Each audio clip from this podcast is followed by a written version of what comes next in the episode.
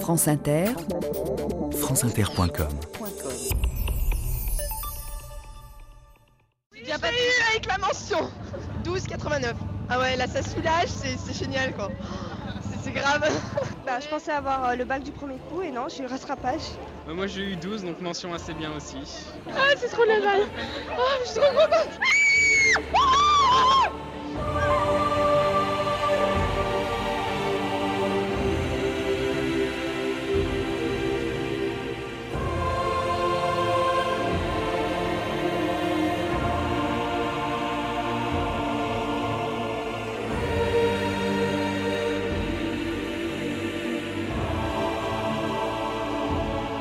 2000 ans d'histoire.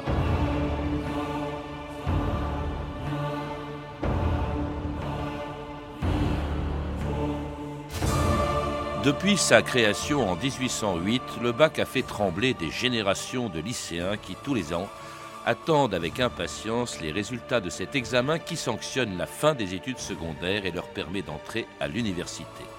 Toujours critiqué, souvent réformé, mais jamais supprimé, le bac est devenu un véritable monument national. Il a survécu à tous les régimes politiques et à toutes les révolutions, y compris celle de 1968, pendant laquelle, pour cause de grèves et de barricades, les examinateurs furent plus indulgents que d'habitude. Il fallait calmer les lycéens et rassurer leurs parents qui depuis toujours considèrent le bac comme la clé de voûte du système scolaire et le meilleur moyen d'entrer dans la vie active. Passe ton bac d'abord tous les lycéens de France connaissent cette rengaine qui, comme tous les ans, les a conduits aujourd'hui à passer la première épreuve du bac. France Inter, Bernadette Chamoda, ce matin à 9h. Ça y est, ils ont la tête dans le bac. Premier à plancher sur la philo, les candidats des filières générales. Pour les technologiques, ce sera cet après-midi. Les copies ont été distribuées à 8 heures tapantes. Sonia Boran, vous étiez quelques minutes avant l'ouverture des portes devant le lycée La Fontaine à Paris, une sorte de port de l'angoisse où s'échouaient des candidats à gare. J'exagère peut-être un peu. Non, euh, les élèves étaient un peu tendus, mais sans trop le montrer. Samuel, par exemple, a pris les choses avec philosophie. Ça va, j'ai très mal révisé, mais je mais j'ai pas envie de me stresser parce que j'ai envie d'être dans de bonnes conditions pour la philo. Donc je suis plutôt relax. Pour le bac S scientifique, le coefficient est de 3 seulement, ce qui explique qu'Olivier ne soit pas trop inquiet. Philo, de toute façon, c'est aléatoire. Il n'y a pas grand-chose à réviser, donc euh, on verra bien. Le plus important, c'est ce qui va suivre. L'épreuve se termine tout à l'heure à midi. Nous retrouverons ces élèves pour avoir leurs impressions. Et les élèves que l'on vient d'entendre viennent de sortir justement de cette épreuve, d'un bac qui a cette année 200 ans, comme le rappellent mes deux invités d'aujourd'hui. Liesel Schiffer dans un livre, Nos années bac, publié chez euh, Aubanel, et Antoine Pro dans un dossier de la revue Historia du mois de juin. Antoine Pro, bonjour. Vous dites que si le bac est le plus populaire, la plus populaire des épreuves, sans doute, euh, dont, dont, on parle tout le temps à chaque fois qu'il se produit, c'est peut-être parce qu'il est plus qu'un examen. Euh, vous parlez d'un fait de société même d'un rite de passage. oui, je, le, baccalauréat est le, seul rite de passage qui subsiste euh, entre l'adolescence et euh, un âge relativement adulte. Euh, il a pris la place, à la fois, il remplace deux, deux, deux rites de passage, au moins pour les garçons, euh, le rite de passage du certificat d'études, car le certificat d'études était un examen très très ritualisé, solennisé, avec tout le village qui se déplace au chef-lieu du canton euh, et euh, l'honneur pour l'instituteur et pour les lauréats quand on rentre au village le soir. Et d'autant que le certificat d'études euh, se passait la même année que la communion solennelle, et vous aviez une double ritualisation euh, laïque et religieuse, euh, pour les garçons comme pour les filles, du passage entre l'enfance et l'adolescence. Et puis pour les garçons, vous aviez euh, le service militaire, le conseil de révision, le bal des conscrits, euh, la, chambre des hommes en quelque sorte. Et donc vous aviez deux, deux rites de passage extrêmement forts. Ils ont, ils ont disparu tous les deux. Et on peut d'ailleurs dire, on peut d'ailleurs euh, noter au passage que la disparition du service militaire s'est faite très tardivement. la nécessité militaire de la conscription avait disparu depuis longtemps, tandis que le rôle de rite de passage subsistait. Les Schiffer Bah, je pense aussi que votre bande sonore en témoigne d'ailleurs, euh, même si le bac est très critiqué euh, par ceux qui le passent ou ceux qui le préparent, euh, il est aussi toujours le, sujet d'un enthousiasme et quand même c'est un rite effectivement de passage dans une société ancienne, ça aurait été un rite initiatique et c'est un sésame et pour la vie professionnelle puisqu'il y a le bac pro maintenant depuis 1985, mais aussi pour l'entrée à l'université ou les études secondaires qui sont quand même l'entrée dans la vie d'adulte. Donc ça reste très important. Alors un examen bon qui a été créé en 1808 par Napoléon, mais qui vient de l'université du Moyen Âge. Il y avait déjà des bacheliers à cette époque, comme ce bachelier et licencié qui était au Moyen Âge François Desloges, plus connu sous le nom de François Vire. Entre François. François Desloges, licencié maître sage. Moi aussi j'ai étudié, autant de ma jeunesse folle. Ah non, laissez cela, je vous en prie, messieurs. Je pisse sur Paris, je pisse sur la Sorbonne. Je remettrai jamais les pires de la Juiverie. On dit ça, maître François. Ah, c'est étrange. Collège au rabbin-Turgie prépare les bacheliers pour l'université du Gibet de Montfaucon. Nous étions quatre bacheliers sans vergogne, la vraie crème des écoliers, des écoliers. Pour offrir aux filles des fleurs sans vergogne, nous nous fîmes un peu voleurs, un peu voleurs. Alors dans cette chanson, les quatre bacheliers, eh bien Georges Brassens employait le mot au sens qu'il avait à l'époque de François Villon ou de Rabelais. C'était quoi au fond un bachelier avant le bac de Napoléon, Antoine Pro euh, le, terme existe jusqu'à la Révolution française. La Révolution française euh, provoque un, grand bouleversement. Mais l'université médiévale, euh, il y avait trois grades, il y avait bachelier, maître et docteur. Et, il y avait une première faculté qu'on appelait la faculté des arts, qui enseignait la rhétorique, la logique, les sciences, la grammaire et le, et le latin, bien sûr. Euh, et qui était en quelque sorte une euh, faculté préparatoire aux facultés spécialisées, médecine, droit, théologie. Et donc, euh, les, bacheliers SR, la première faculté, la faculté générale, il fallait être bachelier SR ou maître SR pour entrer dans les facultés spécialisées droit, médecine, théologie.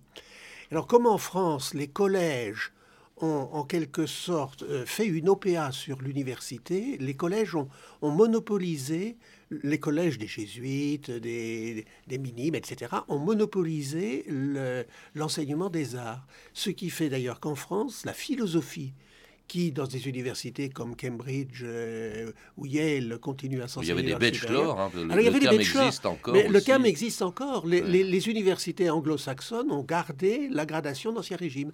Mais nous, le secondaire a en quelque sorte mangé la première partie du supérieur, et c'est comme ça qu'il s'est, euh, en quelque sorte, euh, il a ravi à la fois l'enseignement de la philosophie, c'est pour ça que la, France est le seul pays où la philosophie s'enseigne dans le secondaire et le, grade de bachelier. Alors ce, ce grade de bachelier, ce baccalauréat, il va changer, il va en tout cas apparaître sous la forme où nous la connaissons, avec Napoléon, un décret du 17 mars 1808 qui dit les grades dans chaque faculté seront au nombre de trois, le baccalauréat, la licence, le doctorat.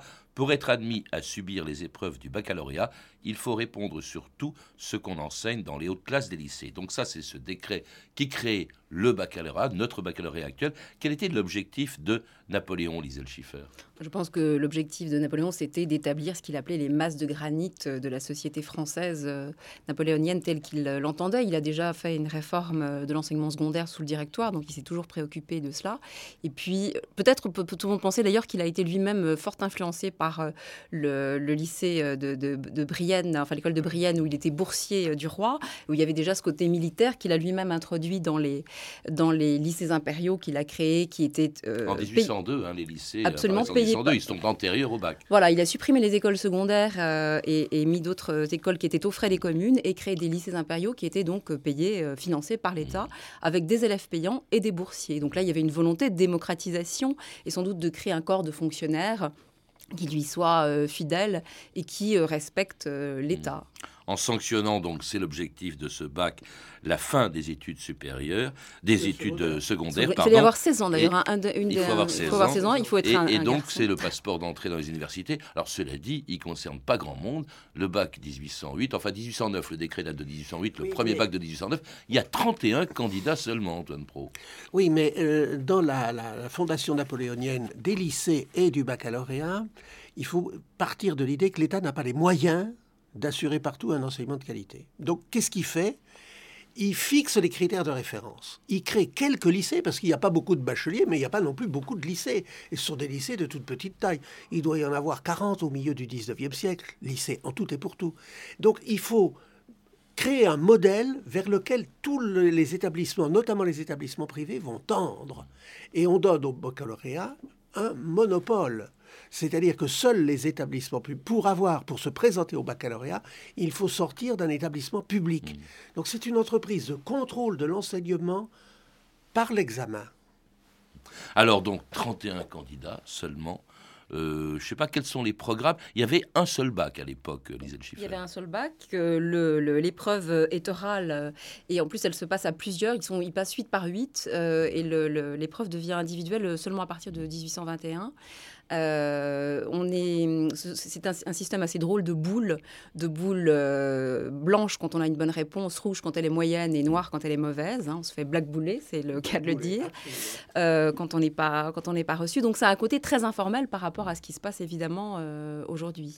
Oui, ça se passait donc à l'oral, hein, vous dites, jusqu'en À l'oral, oui. 1830, euh, devant des commissions d'examen avec des professeurs de lycée, parce qu'il n'y avait pas assez de Des, professeurs, des professeurs de faculté. d'université d'abord au départ. hein, oui, mais comme il n'y en avait pas assez, on avait... La différence que nous faisons est, est un peu artificielle parce que dans les universités impériales, les professeurs de rhétorique, de philosophie et de mathématiques du lycée, du chef-lieu de l'académie, sont automatiquement professeurs de la faculté.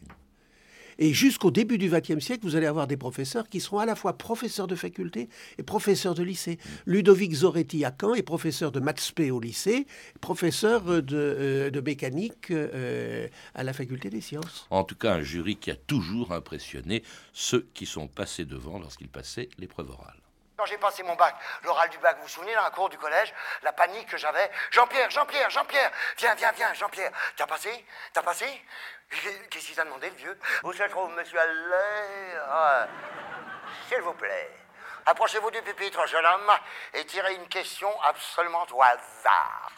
Au hasard, je tire la question, et voilà, et je lis ma question vite fait. Ah, voilà, voilà, question. D'accord? Euh,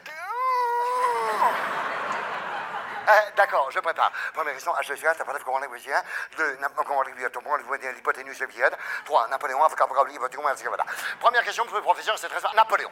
Napoléon, ok, c'est va, da, da, da, da, euh, encore, c'était Glucher, enfin, cabala, Grognard, va, avec un demi-rodin, suivez,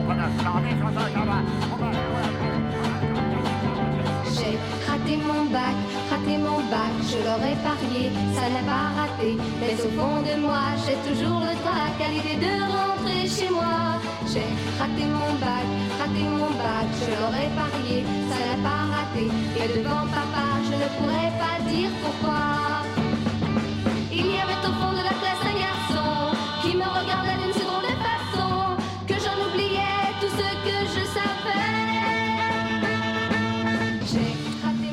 Annie, Philippe, j'ai raté mon bac, un bac qui en 1965, elle, aurait- qu'elle pouvait passer en 65, c'était la date de cette chanson, mais qu'elle ne pouvait pas passer euh, dans les premières années du, baccalauréat. Vous le rappelez, euh, Liesel Schiffer, le bac est resté exclusivement masculin jusqu'en 1861. Oui, enfin, euh, plus, tard, puisque c'est juste en 1924 que les programmes ont été euh, les mêmes pour les garçons et pour les filles. Avant, de toute façon, euh, les filles ne passaient pas le baccalauréat, mais il y a eu une pionnière, qui est effectivement Ju- Julie Victoire Daubier, qui portait bien son prénom de Victoire, qui... euh, ayant décidé de, faire des études et qui, dans le secondaire, avait donc besoin euh, de ce sésame. Elle avait commencé à, étudier le latin et le grec avec son frère qui était prêtre. Et c'est euh, auprès de Madame Adam, euh, l'égérie de Gambetta, qu'elle euh, a décidé de, vraiment passer son baccalauréat. Elle s'est inscrite une première fois, enfin, elle a demandé à le passer euh, à Paris, puis à la- à l'Académie d'Aix. On lui a refusé deux fois. Et grâce à l'appui, entre autres, de l'impératrice euh, Eugénie, elle a pu le passer donc euh, à Lyon. Mais le ministre euh, de, qui s'appelait Rouland, le ministre de l'Éducation de l'époque, a hésité à lui signer son examen en se disant que peut-être qu'il allait ridiculiser le ministère. Donc on voit jusqu'où on poussait la misogynie à l'époque. Alors à cette date, l'épreuve qui était uniquement orale, qui durait je crois environ trois quarts d'heure, était devenue écrite en 1830. C'était une version latine. Et puis il y aura ensuite une, également une épreuve écrite de philosophie. Le latin, la philosophie, c'est ce qui domine à l'époque l'épreuve du bac, Antoine Pro. Oui, mais c'est ce qui domine la pédagogie. C'est un bac littéraire. Non, non, non, mais, non, mais nous avons. Il faut surtout pas imaginer les lycées d'avant 1880 comme les lycées actuels. Parce que la pédagogie qu'on appelle traditionnelle, elle date en réalité de la fin du 19e siècle. Le, le milieu du 19e siècle, c'est une pédagogie de l'écrit les instructions fixent les devoirs. Il y a cinq devoirs par semaine et on dit à quel jour on doit faire quel devoir et à quel jour le professeur doit rendre le devoir. C'est une pédagogie du texte. On est là pour assimiler les textes classiques grecs, latins, et français.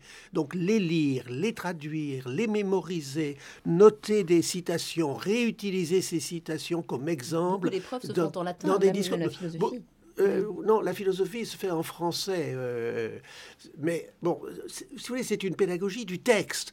Donc, ce qu'on doit savoir, c'est le latin, c'est les grands textes. C'est pour ça que vous avez ce type d'interrogation. Et la philosophie, vous, vous dites, Lisel Schiffer, c'est que c'est vraiment une spécificité française. Bah oui, puisqu'elle est euh, obligatoire dès 1866 euh, à l'écrit, euh, à l'épreuve du baccalauréat, et dans le reste de l'Europe, elle peut être enseignée comme matière facultative, mais elle n'est pas, elle n'est pas obligatoire. Alors, je crois que dans les bacs pro, elle n'est plus obligatoire partout non, plus. Enfin, elle est parfois enseignée, mais pas forcément au baccalauréat, effectivement. Alors, un baccalauréat qui reste très élitiste. Il y avait 31 candidats en 1808. Il y en a environ 15 000 à, la fin ou au début du XXe siècle. En 1880, il représente 1% d'une mais euh, c'est ce qui dit, d'ailleurs, c'est ce qui fait dire, vous le citez, euh, Antoine Pro, à Edmond Gobelot, euh, qui fait dire le baccalauréat, voilà la barrière sérieuse, la barrière officielle et garantie par l'État qui défend contre l'invasion. Hein, l'invasion de qui? On devient bourgeois, c'est vrai, mais pour cela, il faut d'abord devenir bachelier. C'est vraiment un examen bourgeois, c'est le grand reproche qu'on lui a fait pendant très longtemps, Antoine Pro. C'est un examen bourgeois, mais en même temps, il a la, la force de, des examens dans le système méritocratique français, c'est que c'est aussi un outil de promotion. Hmm. Et donc, euh, des. C'est une barrière aussi. C'est une barrière, c'est une barrière, mais une fois qu'on a franchi la barrière, on conquiert une certaine égalité. C'est pourquoi euh, le livre de Gobelot dont vous parlez s'intitule La barrière et le niveau. Hmm. Mais le vrai problème du baccalauréat, c'est qu'à côté de la version latine et de la dissertation de, de philo, il y avait des oraux euh, absolument encyclopédique, puisque l'enseignement très longtemps, l'examen a porté pendant très longtemps sur la totalité de l'enseignement des, des, sept, euh, des sept années du, euh, antérieures. Et donc, la, grande réforme, c'est la réforme de 1874, 73-74, où on coupe le baccalauréat en deux parties, et où la première partie porte seulement sur le programme de l'année de seconde et de l'année de première. C'est la manière la plus efficace qu'on ait trouvée de lutter contre le bachotage. Oui, mais justement, on n'allait pas, pour les enfants de, de classe pauvre, populaire ou paysanne, on n'allait pas même après 1881 et l'enseignement obligatoire, on n'allait pas jusqu'au bac et c'est la raison pour laquelle il est resté une épreuve bourgeoise. Mais il y avait aussi justement des bourgeois qui, qui n'allaient pas jusqu'au bout parce qu'ils n'en avaient, pas besoin et qui pouvaient donc euh, s'inscrire justement au lycée qui était devenu quand même, euh, que ce soit euh, privé ou public, était devenu quand même un, lieu de, prestige. Mais comme ils savaient qu'après ils allaient hériter d'une charge ou d'un travail, ils n'allaient pas forcément jusqu'au bout des épreuves du, baccalauréat. Mais par contre, quand on lit juste, je, repense à, à Jules Vallès et son bachelier en 1881, il explique bien, comme déjà les gens qui critiquent le bac aujourd'hui, que le bac en soi n'est qu'une ouverture euh, à l'université et que sans, sans rien d'autre, on ne trouve pas de travail, on meurt de misère. Alors il se démocratise quand même après la Deuxième Guerre mondiale, ce qui n'empêche pas d'ailleurs le bac d'être contesté euh, dès cette époque, comme par ce sénateur devenu célèbre et qui en 1951, au micro de la Tribune de Paris, envisageait même sa suppression. Faut-il supprimer le baccalauréat? Un sénateur, M. Michel Debré, le demande. Le baccalauréat pose un problème. En effet, à quoi servait le baccalauréat il y a encore 80 ans? Il était l'entrée dans l'enseignement supérieur. Aujourd'hui, on doit constater qu'il ne l'est plus, puisqu'on ajoute à l'entrée des facultés des examens ou des années de propédeutique pour refaire ce qu'on a fait avant le baccalauréat parce qu'on l'a mal fait. En deuxième lieu, le baccalauréat était la certitude d'un certain niveau de culture. Il n'est pas besoin de dire qu'aujourd'hui, le fait d'être bachelier ne correspond plus dans l'opinion générale à la culture qu'il représentait il y a encore 50 ans. Enfin, le baccalauréat était un titre social qui correspondait à la possibilité d'entrer rapidement dans certaines administrations, d'acquérir certaines fonctions ou même une certaine considération dans le monde. On ne peut plus aujourd'hui admettre que le titre de bachelier est une considération analogue. Plus de bac, plus de bac. C'est dommage, moi qui voulais être sérieux pendant l'année, moi qui rêvais d'épater la famille. Plus de bac, chantait Michel Delpech en 1965. Plus de bac, disait Michel Debré en 1951.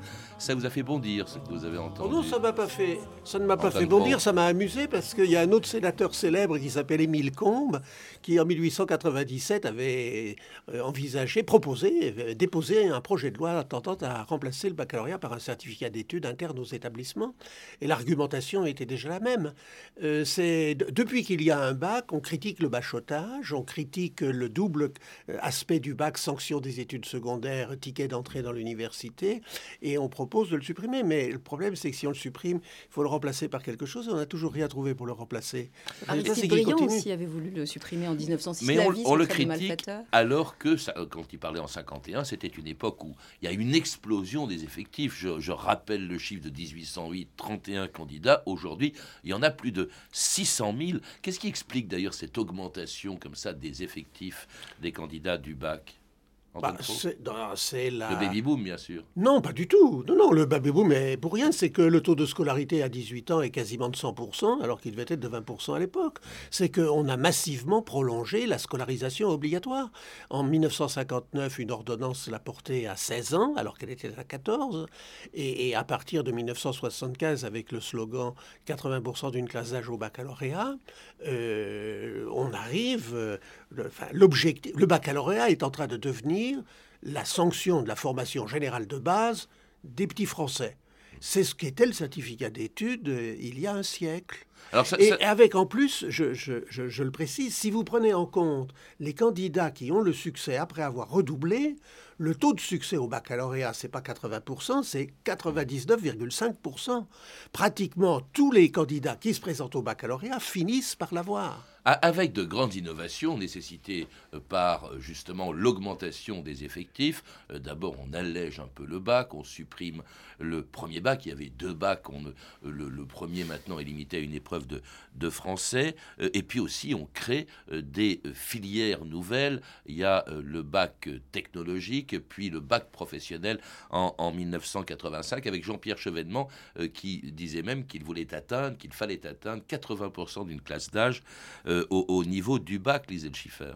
Oui, absolument. Euh, je crois qu'on en est à 63% en fait. Euh, Par contre, au niveau de la réussite à l'examen, il y a des sections où il y a plus de 80% de réussite Oui, au bac. mais- Et il y a d'ailleurs une, une nouvelle expression qui n'existait pas autrefois, qui, qui- qui m'étonne toujours. Les, les- les- les élèves ou les, les- les- les jeunes étudiants disent je suis bac plus 2, bac plus 3, sans préciser d'ailleurs euh, quelle est leur section et ce qu'ils ont fait après. Donc c'est vraiment devenu une aune euh, de mesure. Antoine Pro? Oui, non, mais le taux de succès de 80% pour, la, pre- pour un examen donné. Mais si vous prenez euh, candidat par candidat, avec les redoublants, dans, les 20% qui n'ont pas le bac, ils se représentent l'année suivante et ils sont dans les 80%.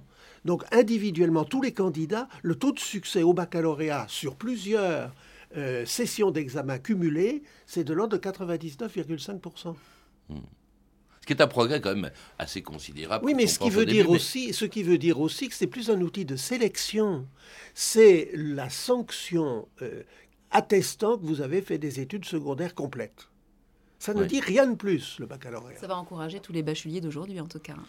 En, en tout cas, un bac euh, démocratisé et qui est toujours d'ailleurs euh, réformé, comme dans ce projet rendu public il y a quelques jours, France Inter, Fabrice Drouel, le 12 juin dernier. Le bac, un monument du patrimoine national. Il n'y a pas si longtemps encore, 30-40 ans, il était considéré comme le label de la réussite dans les études. Mais au fil des années, avec l'élévation du niveau d'instruction, le bac s'est démonétisé.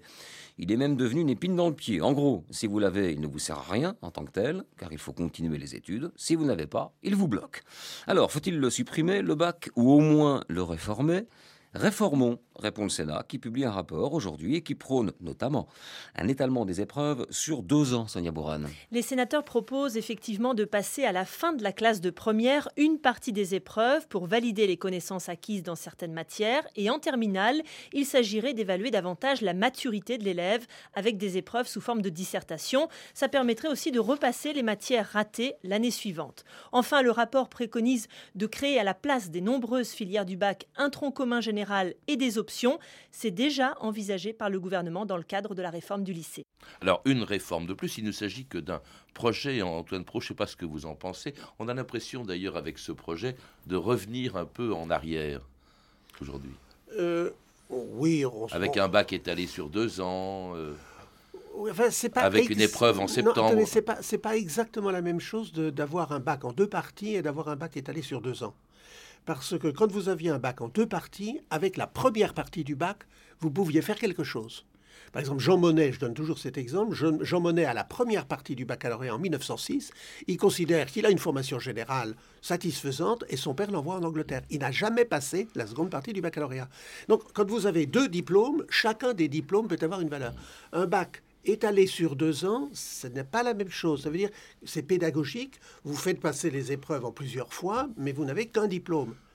Et puis c'est pas, enfin on ne devrait pas le dire aujourd'hui, mais c'est pas indispensable. Beaucoup de gens célèbres n'ont pas eu le bac, disait le Schiffer. Oui, euh, André Malraux, par exemple, euh, mais même un- le, le seul ministre de l'Instruction publique qui n'ait pas eu, euh, qui s'appelait André Honora et qui est plus connu pour avoir inventé la notion d'heure d'été, Émile Zola, qui a été même refusé assez méchamment par le- son, son professeur à l'oral qui lui a dit sortez, monsieur, arrêtez là. Courteline, qui voulait même mettre le feu à son lycée tellement il avait de mauvais souvenirs de son baccalauréat raté. Donc il y a pas mal de gens qui n'ont pas eu. Est-ce qu'on peut dire aujourd'hui que le niveau baisse On a entendu tout à l'heure euh, Fabrice Rouel parler de bac démonétisé, Antoine Pro. Ah, je, je pense que. Enfin, c'est difficile de, de dire que le niveau du bac baisse parce qu'on le dit depuis tellement longtemps. Qui, de- qui que, serait à zéro euh, aujourd'hui. que, ça- que ça rend méfiant. Euh, moi, ce qui me rend très circonspect sur le, sur le niveau, c'est qu'il n'y a pas de gain de productivité spectaculaire en éducation. Et donc, euh, ce que les élèves apprennent dépend du temps qu'ils passent à apprendre. Et je suis absolument scandalisé par la réforme de l'enseignement primaire. On ne peut pas, on a diminué de deux heures la semaine des élèves. Il va y avoir 140 jours d'école par an, alors que les Japonais en ont 210, les Italiens 200. Je ne sais pas comment on peut apprendre plus et mieux en travaillant moins. Merci Antoine Pro, merci Lisette Schiffer. Pour en savoir plus, je recommande la lecture de vos livres, Nos années bac, donc de Lisette Schiffer, qui vient de paraître aux éditions Banel, et Regard historique sur l'éducation en France, d'Antoine Pro, publié chez Belin. Lire également la revue Historia du mois de juin, qui consacre un dossier spécial au bac, d'ailleurs avec une interview que vous avez accordée, euh, Antoine Pro, donc à Historia. Vous avez pu entendre un extrait du film François Villon d'André Svoboda, édité en cassette par René Château Vidéo. Vous pouvez retrouver ces références par téléphone au 32 30, 34 centimes la minute ou sur le site franceinter.com. C'était 2000 ans d'histoire, à la technique Michel Bertin et Pierre-Yves de Rollin, documentation et archivina Emmanuel Fournier, Claire Destacan, Élise Médétournion et Franck Olivard, une réalisation de Anne Kobilac. Demain, dans 2000 ans d'histoire, un héros de l'indépendance de l'Irlande, Michael Collins.